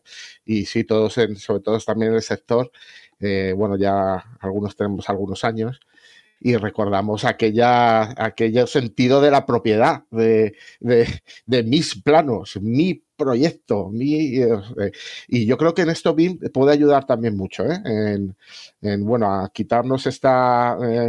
este, que es un estigma de que esto es mío y, y, si tenías que colaborar con un ingeniero le dabas, no le dabas toda la información que tenías, sino esto porque solo necesita esto él y no necesitabas, pues a lo mejor sí lo necesita. y le ayudas, por ejemplo, a un calculista de estructuras, le ayudas a conocer todo el proyecto o a, o a, o a, o a la persona que luego te, eh, un, a la constructora que luego va a realizar una oferta, pues también necesita conocer eh, eh, todo el proyecto primero para, para, poder hacer una oferta ajustada a, su cliente y para pasar también información, por supuesto, a sus trabajadores. Entonces, esto también desde el punto de vista de BIM, estas, capacidades son importantísimas. Recuerdan, BIM es comunicación, fundamentalmente todos lo sabemos. Y compartir, y compartir, y compartir información. Anda, y que no he sufrido yo eso de a ver qué le vas a dar. Dale. El, el DWG, todos los bloques explotados y todo en la capa cero. Que no vea cómo trabajamos porque nuestros bloques son los mejores, porque nuestras capas son las mejores. Eso parece que está desapareciendo o, relajándose por lo menos. Es que, como decía David, a veces olvidamos que, trabajamos con personas. es que al final eh, todos somos personas y es verdad que hay herramientas de distinto tipo tecnológicas, pero al final la que lo utiliza, la que está detrás, es una persona que percibe, que siente y que, que tiene que comunicarse con el resto de, sus compañeros, ¿no? Y es lo que yo creo, lo que decía Javier, es muy importante, ¿no? Que, que tenemos que trabajar muchísimo en esa, en esa línea y si adoptamos un poco, ya lo digo, el modelo este este inglés, es que encima con la perspectiva de la productividad, ya no estamos hablando de que la gente sea ni siquiera más feliz, ¿eh? que también, sino que es que vas a producir más. O sea, digo, porque eso, eso casi siempre lo va a comprar cualquier, cualquier empresaria, ¿no? Y además, la parte del trabajador, pues eh, va a producir más y más contento. Pues vamos todos, todos contentos también, ¿no? Efectivamente, si, si, vas si, produces más eh, en condiciones adecuadas, finalmente por lo menos se traduce en, cierta felicidad en tu desempeño profesional. Y bien traído el ejemplo del modelo inglés que, recordemos, mide el nivel de madurez de implementación BIM en términos de colaboración. Es decir, tanto más maduro es en función de lo que colabores, ni más ni menos, es el único ingrediente. Muy bien, pues vamos muy bien. Vamos a iniciar el bloque 3, si os parece futuro a corto y largo plazo. Y hablando de futuro a, corto plazo, no podemos dejar de hablar del plan BIM de la, de la, de la Administración española. Em, en el mundo BIM, en España al menos, es la noticia más importante en lo que va de año. Y con un plan de implantación progresivo 2024-2030, sin duda va a seguir dando que hablar durante los próximos. Al plan le dedicamos nuestro capítulo anterior. Tuvimos la suerte de contar en el episodio 50 con María Benítez Balseiro, del comité técnico que lo ha redactado. Y em, el uso de BIM sigue sin ser en general obligatorio en España, por más que tengamos un plan. Pero eh, poco a poco em, la situación va a cambiar. La, la, Administración tiene la obligación de implantarlo y además anima a las administraciones autonómicas y entidades locales a hacerlo. Bien, es cierto que algunas ya lo han hecho. El sector privado queda fuera, pero el efecto tractor que la administración tendrá es, eh, es obvio. Hay un duro trabajo por delante, pero quizás podamos empezar a hablar ya de transformación digital a gran escala. La Fundación Laboral de la Construcción, con su magnífica red de centros territoriales, que creo que son más de 50, y sus relaciones, tanto con la Administración eh, General del Estado, em, administraciones, otras entidades y sobre todo con las empresas del sector, se posiciona como un actor clave en este cambio necesario. ¿Qué papel desea jugar la Fundación Laboral de la Construcción en esta pequeña gran revolución ligada al plan que tenemos desde este verano? Bueno, eh, nuestro papel, eh, em, hablando siempre de, desde el punto de vista de lo que nos has preguntado, Marcos, de, este plan, pues no puede ser otro que el de, que el de arrimar el hombro, por, por, hablarlo en, términos más, más coloquiales, y, colaborar en todas aquellas iniciativas eh, que sean necesarias para, para primero, para comunicar lo, que, lo, que, lo que va a requerir este plan, por una parte, en términos más concretos, pero también para, de alguna manera, otra palabra que se ha autorizado mucho respecto a evangelizar en, la, en, los beneficios. Eh, no sin dificultades, siempre desde el punto de vista de la realidad, que puede llevar a, a las empresas a utilizar esta metodología y por supuesto apoyándoles tanto en la, en la, en la formación que ya hemos estado explicando como en la información y como en, la difusión, eh, tanto directamente a las empresas como colaborando con otras, con otros entes, como puede ser pues, pues, pues Building el Mar, la propia comisión y eh, las diferentes eh, ferias donde participamos y, allí donde se nos requiera, nosotros siempre estamos dispuestos a, participar y a colaborar. Sí, totalmente suscribo lo dicho, lo dicho por ahí. Vamos a ir arrimando el hombro por el, por el tema formación en las empresas. Y luego aquí sí que hemos apreciado que hay una, una, amenaza o una debilidad, eh, que es todo el tema que tiene que ver con, con la administración de la administración pública, ¿no? que también va a ser un actor fundamental en todo este proceso y como hemos mencionado ya a lo largo del podcast, pues bueno, no ha sido suficientemente atendido. Y yo es que conocemos muchos ayuntamientos, porque trabajamos con muchos de ellos y sabemos cómo funcionan muchos de estos ayuntamientos, muchos son pequeñitos, con poco personal y puede darse la indeseable circunstancia de que lleguen los proyectos de BIM y a un ayuntamiento el que sea y que haya, no haya personal que sepa, que sepa evaluarlos, interpretarlos. Es que esa es una realidad que está, que está sobre la mesa. De, alguna manera, ese, apoyo que podemos dar también a las administraciones públicas en cuanto a sus necesidades de formación de BIM, también es algo que va, que finalmente eh, va a recaer en un beneficio para el sector. Exacto. Eh, eh, finalmente, pues también aquellas empresas que trabajen en BIM y que vayan trabajando en BIM, pues contarán, vamos a decir, con una seguridad respecto a los que tienen que evaluar esos requerimientos que luego se hacen en las, en las licitaciones públicas. Y sobre todo facilitar la agilidad de ese, de Y la agilidad, por supuesto. Porque se pueden generar unos de botella tremendos. Efectivamente, efectivamente. Que eso ya sin BIN eh, pues existen dificultades en, que ese, todos esos mecanismos sean lo suficientemente ágiles, pues eh, vamos a también utilizar BIM para, para, para agilizar eso y, no que sea, como dice Javier, un cuello de botella más, una dificultad más. Eso es. Porque además ese plan que tiene una buena, una muy buena pinta, por el momento digamos que solo se ha publicado la declaración de intenciones, 30 páginas, quitando portadas y contraportadas, pero que serán 300 cuando salgan a la luz pues, los documentos del propio estándar, de la guía. Y bueno, algo se ha filtrado y por lo que se ha filtrado, em, el plan pues pone encima de la mesa cuestiones tan interesantes como que una administración no puede pedir aquello para lo que no esté capacitada a la hora de interpretarlo, revisarlo y demás. Con lo cual, efectivamente, el trabajo que hay por delante es eh, duro, pero muy interesante y muy coherente.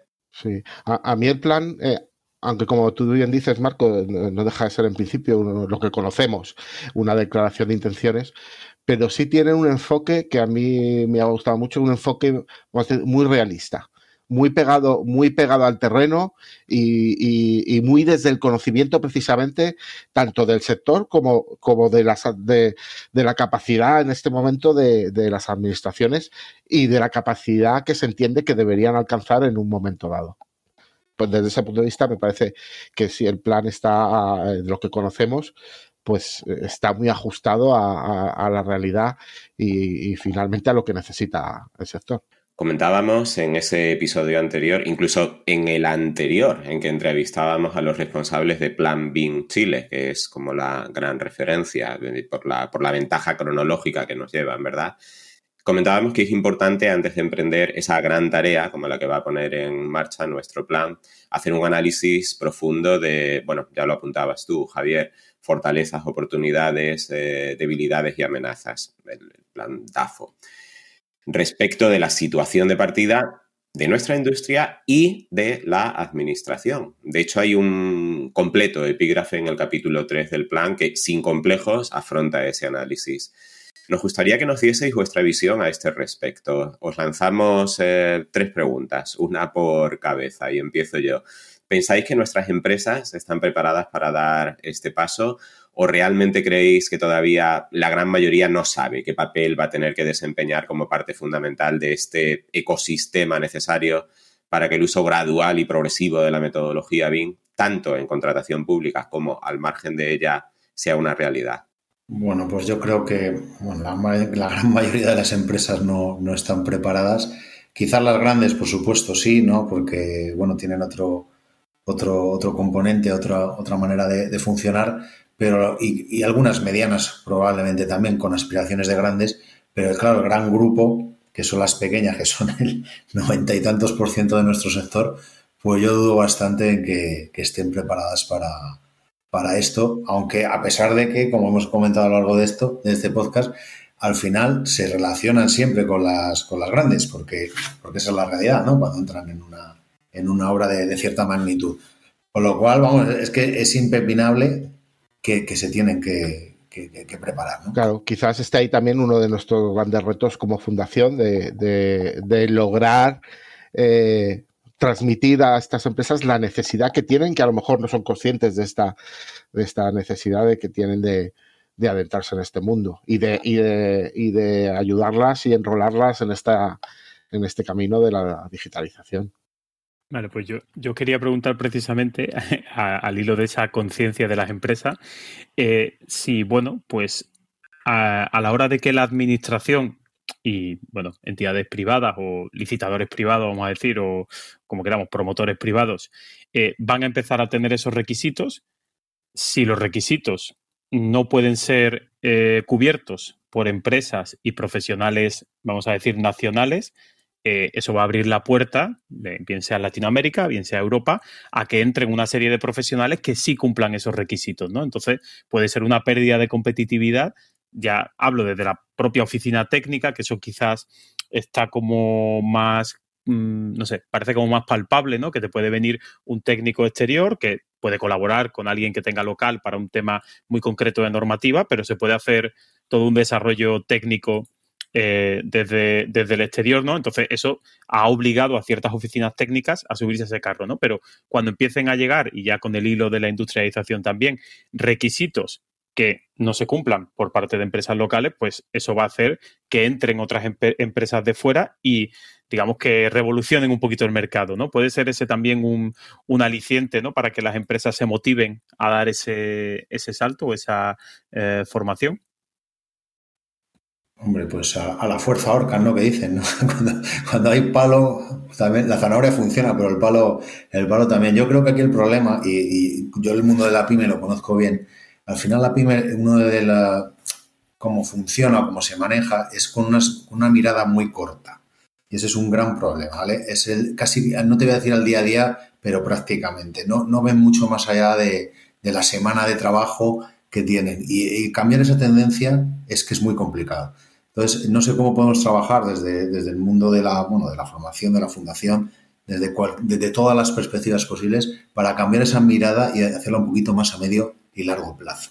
Porque de esa manera van a poder ver todo esto que, que mencionabas, Javier, en cuanto a esos posibles competidores que ellos ahora mismo no los aprecian porque solo están mirando eh, ese, ese, cortoplacismo y, y, ese entorno muy, muy local y no van a ver en ningún caso este, esta, esta competencia. Entonces, ¿cómo trabajamos fundamentalmente para que la pyme sea consciente de que, de que puede tener esa dificultad en, el medio plazo? Es un tema, la verdad, que, difícil, pero muy importante. ¿eh? Es un tema muy importante, sí, pero es, difícil. No eh, requiere, yo creo que requiere mucha reflexión. Sí. Porque tampoco podemos plantearlo desde el punto de vista de que, de que esta competencia que venga de fuera, si lo planteamos como, como, como una amenaza, eh, digamos, eh, muy, muy palpable, yo creo que es contraproducente también. Entonces, eh, bueno, requiere reflexión. Esto no es, no es sencillo. No, no, no, no, no, no lo es también un poco al hilo que se, lo, iba a comentar antes cuando empezábamos a hablar de industrialización. Eh, la industrialización, más allá del tema tecnológico o del tema de producir de una determinada manera, eh, también conlleva, porque eso sería prefabricación, ¿no? Pero industrialización conlleva también el hecho de que procesos industriales y la metodología de cómo se genera el valor en una industria se traslade al sector de la construcción. ¿no? Y una de las cosas que enlaza mucho con lo que comentaba Javier de las pymes, de ese cortoplacismo, es que en el sector de la construcción, eh, perdón, en el sector industrial hay esa mirada a largo plazo, esa generación de una cadena de valor constante, una demanda más constante, no estar siempre como al borde de la muerte, que es como están en la mayoría de pymes, de decir, como no cobre este trimestre, eh, eh, como el pagaré de los 60 días no llegue, al 90 estoy muerto. Entonces, desarrollar el sector no pensando tanto en ahogarlo y, en darle, en cortarle tanto las alas, pues quizás puede ir un poco a favor ¿no? de eh, garantizar un poco esa, esa supervivencia o esa generación de empresas más sostenibles, ¿no? Y a lo mejor ahí puede enlazar con una visión un poco más a largo plazo de, la, de las pymes, ¿no? Y construir ya no tan micro pymes y ya, pues vamos a decir que son empresas de 100 personas. Tampoco no, porque al final no sé los datos, pero seguro que la, mayoría de empresas son de 10, 15 personas y con la mayoría de la gente población flotante, ¿no? Sí, pero al final es que has dado, has dado la clave de uno de los males endémicos de nuestro país, ¿no? No solo la construcción, aunque especialmente en la construcción, y es que no logramos convertir pequeñas empresas o microempresas en empresas un poquito más grandes. Y al final esa, esa dispersión, esa atomización, pues en el fondo pues va un poco en nuestra, en nuestra contra como, como país, ¿no? Y, nuestra economía y en el sector de la construcción, pues especialmente lo que tú has dicho es que es, tal cual, es que la supervivencia de la, de la, empresa de construcción pyme es, es tal cual lo has definido. O sea, a un mes vista, como mucho lo que decíamos. O sea, como no cobre no sé qué trabajo que tengo, es que me voy al garete. Pero es que es así, tal cual. Claro, por eso para, para, para un poco eh, realizar esta reflexión de manera conjunta, pues hay que buscar también la, participación de otros agentes, como puede ser las entidades de financiación, las propias, las propias, las propias administraciones también en cuanto a, a pues eso, a, agilidad no solo de los trámites, sino también agilidad en, en los pagos, ¿sabes? Que tiene que realizar y, todo ese tipo de, cosas. Y la, y la profesionalización del sector a todos los niveles. Del sector, eh, porque también hay mucho mucha empresa que, que, hace daño al sector, ¿no? Que no es lo suficientemente profesional, porque aquí en España cualquiera con un móvil se puede hacer constructor. Esa es la realidad. Cosa que, por ejemplo, en Alemania no sucede, que tienes que tener un grado 3 y no sé cuántos años de experiencia para poder abrir una empresa de construcción. Aquí coge uno una persona móvil y una, agenda de contactos y, tiene montado una constructora. Exacto. Y ahí te monto la empresa, ¿no? Y de esas es verdad que cada vez hay menos, afortunadamente, pero todavía hay bastantes. Entonces, claro, pues esa profesionalización que corre por debajo de, las venas del sector, que no corre por debajo, lo tenemos que intentar desde la Fundación y todos los estamentos que, sea una realidad. Bueno, y desde el punto de vista de esto, respecto al sector privado, desde el punto de vista de la administración pública, pues desde luego con esta eh, necesidad de, em, de que, está proponiendo el, plan BIM ¿no? de, la, de la Administración General del Estado, pues parece que una institución como Fundación Laboral, pues ahora sí que tiene que acercarse más que nunca a la, administración para, ayudar, ¿no? Porque estamos hablando de miles, supongo, de profesionales, ¿no? A los que habrá que informar, ya no de las empresas que dan servicio a la administración, sino de la propia administración, ¿no? ¿Tenéis alguna idea o os habéis eh, parado a pensar eso? Oye, ¿cómo vamos a gestionar si nos piden ayuda para tanta, tanta gente? Sí, lo, lo, comentábamos, lo comentábamos antes. Eh, eh, bueno, pues dentro de nuestras relaciones eh, están las administraciones públicas a todos los niveles, desde, desde, los niveles de administraciones de, ámbito estatal, tanto como autonómico, como ayuntamientos, de todo, de todo, digamos, de, de, cualquier índole en cuanto a tamaño, me refiero. y, y por supuesto, en concreto nuestra oferta formativa respecto a BIN, eh, nuestra, eh, nuestro itinerario BIN puede perfectamente satisfacer lo que van a necesitar estas administraciones. Y, bueno, pues de, también nos estamos ofreciendo en el día a día por la labor de nuestros, de nuestros compañeros en los territorios, en los diferentes departamentos, el departamento de formación, el departamento de comercialización, incluso el departamento de seguridad y salud. Eh, eh, el ofrecimiento que hacemos eh, es, constante a, las administraciones. Y, insisto, muy importante, tanto a los niveles, eh, a, nivel tanto estatal como autonómico, como importantísimo a nivel local. Es importantísimo también, yo creo, el papel que van a tener eh, los ayuntamientos de cualquier de cualquier tamaño, como decía, en esta, en este, en este, en este desarrollo del plan de, implantación BIM.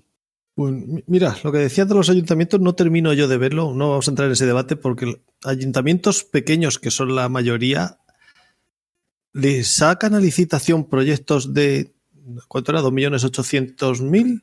La base aquella, lo que decía el plan BIM. Sí, por ahí, por ahí más o menos. Pasa que era para la, administración pues, general. Estoy, hablando más hablando eh, más a un largo medio plazo. Eh, cuando, cuando me, refería cuando, pues, bueno, en, un momento dado es que cualquier licencia de, obra, por pequeña que sea, eh, entiendo yo que va a tener que ser gestionada a través de entregas entregables BIM. Eh, evidentemente no, no, va a ser de forma inmediata, eh, pero, pero, pero. Entendido. O sea, vamos, vamos, vamos hacia eso. Aclararlo. Vamos hacia eso. No es una cuestión cuantitativa, es una cuestión cualitativa. El plan es para la administración general del Estado y no afecta a ninguna otra administración. Aunque el plan sí que anima a otras administraciones a desarrollar su propio plan evidentemente em, las, em, el, contexto en el que se mueve una administración local no tiene nada que ver con el contexto en el que se mueve una administración mayor, mayor incluso una administración local, el Ayuntamiento de Fregenal de la Sierra, no tiene nada que ver con el Ayuntamiento de Barcelona, por decir alguno, con lo cual em, cada uno tendrá que desarrollar su propio plan. Claro, pero en, cuanto, eh, si si nos fijamos, por ejemplo, únicamente en el tema de financiación, en cuanto estas pequeñas entidades locales requieran de, financiación por, parte de otras entidades de, eh, mayor índole, pues van a, van a, van, les van a hacer meterse en este camino, sí o sí. exacto. Va a ser una bola de nieve, una bola de nieve. sí. Me he obcecado yo, disculpa. Y oye, ¿y si no se os había ocurrido? Eh, vamos, entiendo que no, no debe haber un, en vuestro menú que decíamos antes, no habrá un BIN específico para funcionarios.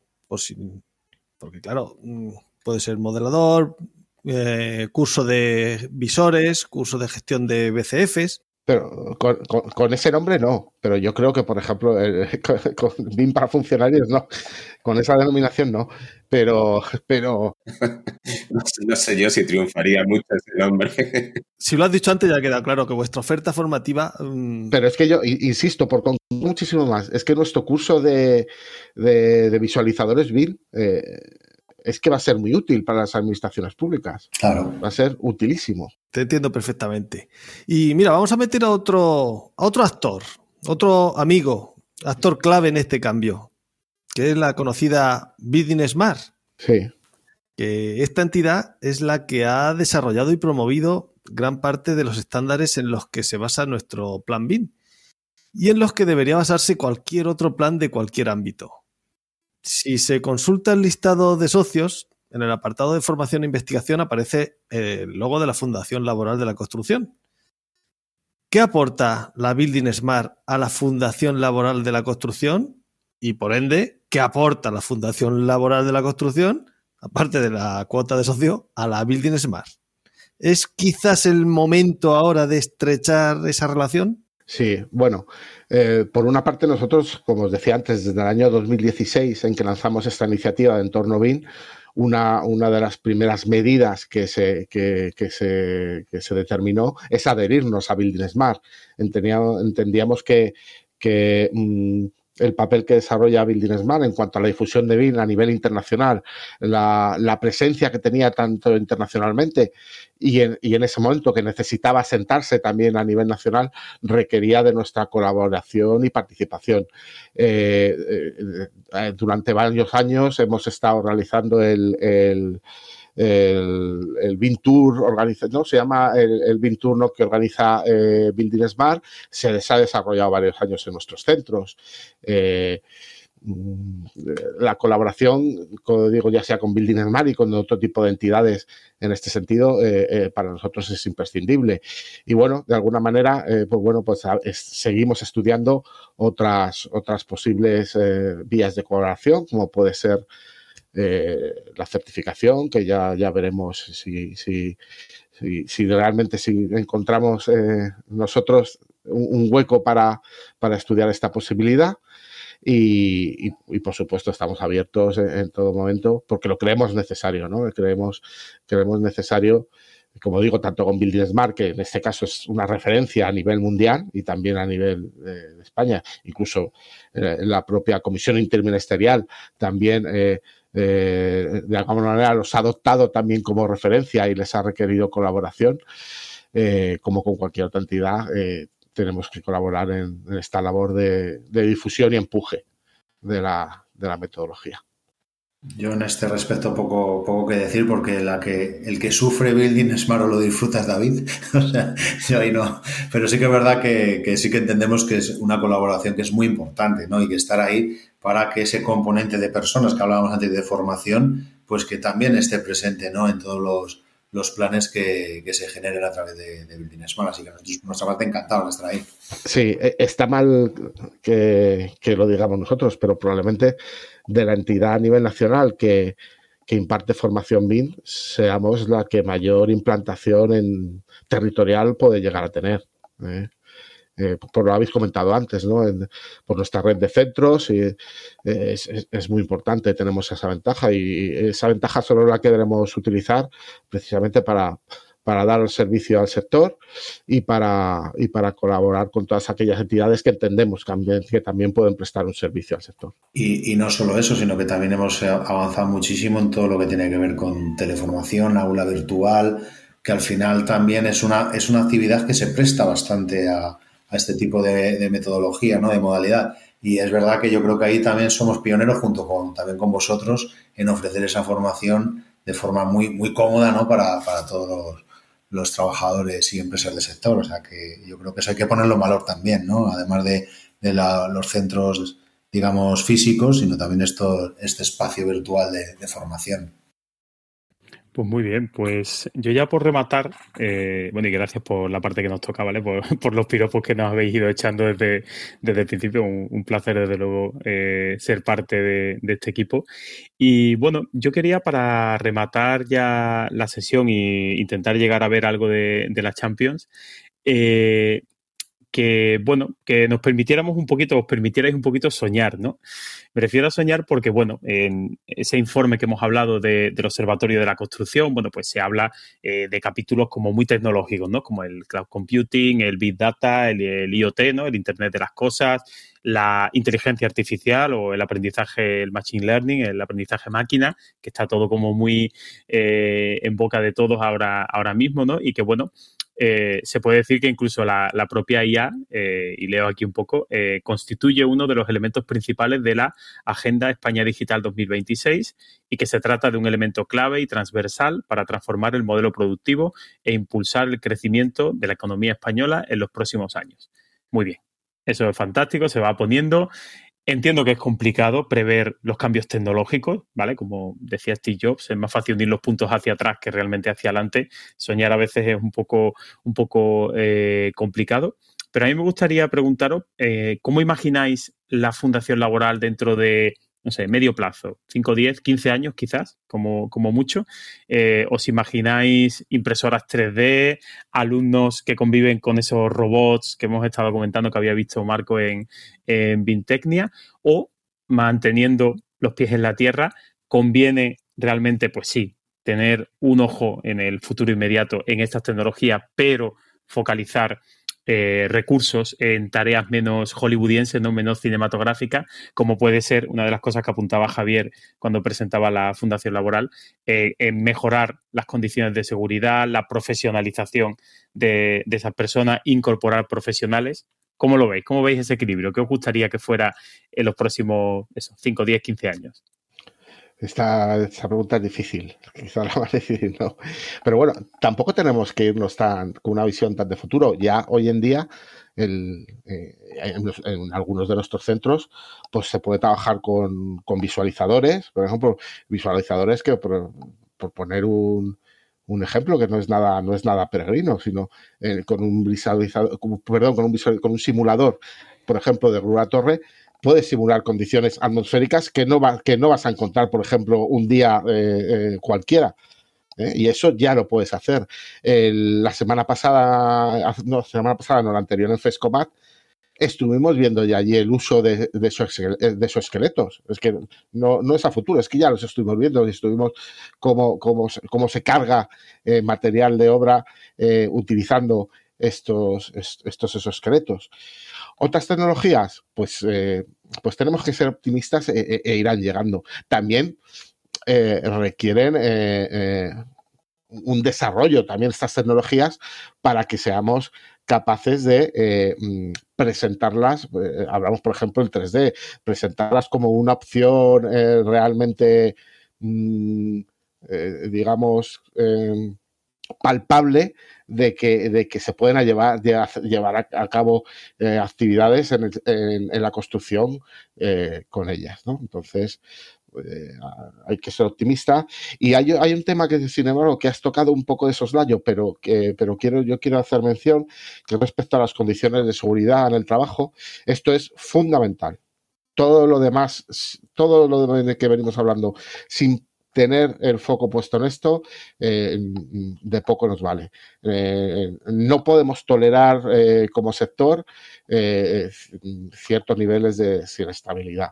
esto esto es que lo tenemos que tener clarísimo y eso es eh, eh, lo primero y eso es ya, eso es un trabajo de ya eh, y efectivamente tenemos que aprovechar también todo el potencial de las nuevas que nos pueden dar las nuevas tecnologías también para conseguir, conseguir mejorar este aspecto. Sí. Bueno, yo en 15 años, como, yo es que no soy tan esforzado como David, yo me veo ya jubilado, ¿eh? o, si no me he jubilado trabajando como por holograma, y poco puede ser. No, bueno, lo decía, lo decía David, muchas de estas tecnologías, eh, por lo menos en lo que a nosotros respecta de la parte más formativa, nosotros ya las estamos probando. Es verdad que no tienen todavía una implantación real, real en nuestros programas de formación, como decía al principio, es una adopción complicada por parte de, los docentes y tenemos que trabajar ahí bastante, pero ya tenemos eh, simuladores en realidad virtual para temas de, condiciones de seguridad y salud, también para el manejo de maquinaria. Tenemos muchas experiencias con realidad aumentada. Eh, como bien decía David, el tema de las condiciones de seguridad y salud, la siniestralidad, es lo primero en nuestra agenda, no solo nuestra, sino de, todos nuestros patronos. Y hay cosas que ya vimos el otro, el otro día en Facebook que ya es que son absolutamente concretas. Había una pulsera para el tema de golpes de calor máquinas que absorben casi el 100% del polvo que, se emite al cortar, eh, yo qué sé, esos esqueletos, eh, las casas que se van a construir casi, como decía uno, como un armario de Ikea. Todo esto está, está ya ahí, o sea, porque hay algunas constructoras que esto ya lo están haciendo. O sea, es verdad que yo creo que en 5 o 10 años va a haber un goteo, quizás no muy, muy intenso, pero creo que en 15 años el sector que vamos a conocer con respecto al que vemos hoy no va a tener absolutamente nada que ver desde el punto de vista desde el punto de vista tecnológico. Y desde la fundación bueno pues intentaremos acompañar este, este desarrollo porque además de hecho está en nuestra visión no que ser un sector innovador y sostenible que acompañe a, las empresas de la construcción a los trabajadores en este proceso. Así que ahí, ahí estaremos no no en 15 años porque estaremos ya espero jubilados bueno igual igual todavía nos quedan tres o cuatro no se depende de, de cómo evolucione todo pero por ahí estaremos Chicos, eh, Marco no tiene más preguntas. ¿Algo que rematar? No, por, mi parte reiteraros el agradecimiento, nada más, como siempre. Igualmente. Pues son Sony 52. Si hacemos el test de Viero rápido, llegáis a ver el fútbol. A ver, lo, lo, podemos hacer tipo test. Yo no sé si ellos son oyentes del programa, pero normalmente terminamos, una vez que terminamos con la parte profesional, pues nos gusta saber un poquito más de la persona y entonces tenemos aquí media docena de preguntas que son las que le lanzamos a todo el mundo. Se pueden desarrollar o se pueden contestar tipo test, es decir, la tortilla o justa con cebolla o sin cebolla. Así que, bueno, yo creo que tenemos tiempo a minuto por pregunta y llegamos al partido. Así que eh, esto está en azul, esto normalmente lo lee siempre José, pero al grano, venga, nos las repartimos. La primera pregunta, eh, por conocer un poco, situar un poco los antecedentes de este mundo digital, es ¿cuál fue vuestro primer ordenador? A ver, esta tiene trampa porque, porque o sea, delata la edad. ya te digo. Bueno, Javier, ya, Javier ya está anunciando que en 15 años eh, eh, se ve o ve jubilado. O sea que es la oportunidad de que te redimas. Te puedes redimir aquí. Otra forma de preguntarnos, esta es otra forma de preguntarnos cuántos años tenéis. A ver, como, como mucho, me imagino que como muchísima gente, por, lo menos de mi generación, eh, mi primer ordenador fue un Spectrum. El mío también, sí. ¿Y Javier? No, no, no fue, no fue. Lo intenté, lo intenté, pero mi padre no me lo quiso comprar porque decía que era para jugar. Entonces ya me compró uno que era... ¿Y, cuánta razón tenía? No recuerdo cuál, pero era uno de estos de, disco flexible súper super antiguo. No sé, cómo ese, era un 380 o alguna cosa así. Pero sí recuerdo bastante bien eh, que uno de los programas que utilizaba era el WordPerfect, que fue el precursor. Ay, ay, ay, ay de la escuela buena. Sí, sí, del Word, ¿no? es lo que recordaba. Vale, y en lo que respecta a aficiones, aprendizaje, relax, eh, ¿los libros lo preferís en papel o en formato digital? Yo, libro, papel, pero prensa, revista, eh, digital. Yo, libro, papel para la playa, digital para el resto. Buena respuesta. Ah, entonces eres de los míos. ¿Dónde preferís ir? ¿Playa o montaña? Y de los dos, un sitio que tengáis, que tenga un encanto para vosotros especial. Hay muchos, Anímate, David, hombre. hay muchos, muchos, hay muchísimos. En de- playa y montaña yo me niego a contestar, me niego a elegir, vamos, me niego a elegir. Y, y sitios, bueno, pues hay sitios maravillosos. Eh, por razones, no sé, por a lo mejor razones familiares y de experiencias vitales, pues bueno, a mí, yo un sitio, cuando logro estar, por ejemplo, en la Plaza del Obradoiro sin que haya gente, lo cual es casi imposible en cualquier momento, pues, eh, pues siento cosas especiales. Pues yo, como soy segoviano del Espinar y siempre he pegado una montaña, pues yo siempre más montaña, la verdad. Y el sitio especial, pues viviendo allí, pues tenemos un- una zona que es muy bonita, que es un salto de agua, una, una pequeña cascada, pero es que es bastante impresionante, del río, que tiene un nombre bastante curioso para ser de montaña, que es el río Boquerón. ¿eh? Y, es, un- y es, un- es una zona que, bueno, pues que te metes así como una, casi casi una cueva y es, y es, y es muy, muy chulo. Bueno, en el río Boquerón no sé si habrá restaurante en la Plaza del Obradoiro, sí que lo hay. La siguiente eh, pregunta es esa comida con la que os chupáis los dedos. Pues bueno, entonces hay, hay que decir un, un trío que muy, muy común entiendo que es la paella, el gazpacho y la ensalada rusa. Casi por ese orden. Sí, yo con la que me chupo los dedos es con la paella de mi madre. La paella mixta de mi madre. Es algo, vamos, un clásico. Y bueno, y la pregunta que divide a este nuestro país, la tortilla con cebolla o sin cebolla. Yo con. Yo con cebolla, pero siempre la como sin cebolla porque a mi mujer no le gusta. qué cruz, qué cruz. Hombre, sabe. Estamos de acuerdo con, con Tezanos, ¿no? Entonces, hombre sabio, hombre sabio. Película, libro y canción preferida. Oh, esto es muy difícil porque cada día, cada día es una. eh, Mira, pues mira, película. eh, es simplemente por la, última que es- es- este último fin de semana he visto por enésima vez Apocalipsis Now y, y por enlazar con Apocalipsis Now, un libro preferido, pues un, un libro también que he releído varias veces, es el de Conrad, el de El corazón de las tinieblas, en el que se basa Apocalipsis Now. Y canciones, pues canciones infinitas, podría deciros. Pues se me ocurre La cabalgata de, la, de las Valquirias que empieza Apocalipsis Now cuando salen los aviones, los helicópteros.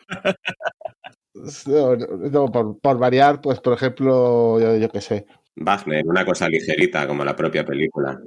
Shake Son sí, Shake Son Option de, de los Flaming Groovies, no sé si los conocéis. Es un grupo clásico de los 70 que tiene una canción, muchas, pero esta es preciosa. Yo peli, lo vi el otro día en, no sé si fue en Amazon, Terminator 2, que digo, me acordé, joder, qué buena era esta película, que todavía no la he vuelto a ver, pero me encantaba. Eh, el libro Los Pilares de la Tierra, me lo he leído dos o tres veces, es un libro que me chifla. Y luego mi canción preferida, esta es más, yo es que soy más, más comercial que David, y a mí me gusta mucho, es una canción que me encanta, que es Mi Soledad y yo de Alejandro Sanz, ¿eh? que es de estas para cantar a, a chorro de voz eh, cuando estás así un poco, un poco, un poco blue, ¿no? Hombre, Muy comercial, pero Alejandro Sanz es un gran compositor. La última, nos vamos ya. La afición que os encanta. Bueno, yo creo que aquí voy a, voy a por, por alguna información que me ha llegado, voy a coincidir contigo, Marco. A mí me encanta juntarme con, con mis amigos a, a tocar música y, además lo, lo siento por los oyentes porque no van, no van a poder verlo, pero yo no me resisto a enseñaros a, a, ya. a mi. Stratocaster. No, es una Gres, no es una Gres No, de, de- de- de caja. Y bueno, pues esta es una de mis grandes aficiones. De hecho, la tengo, la tengo aquí siempre Pues sí, eh, desplegada.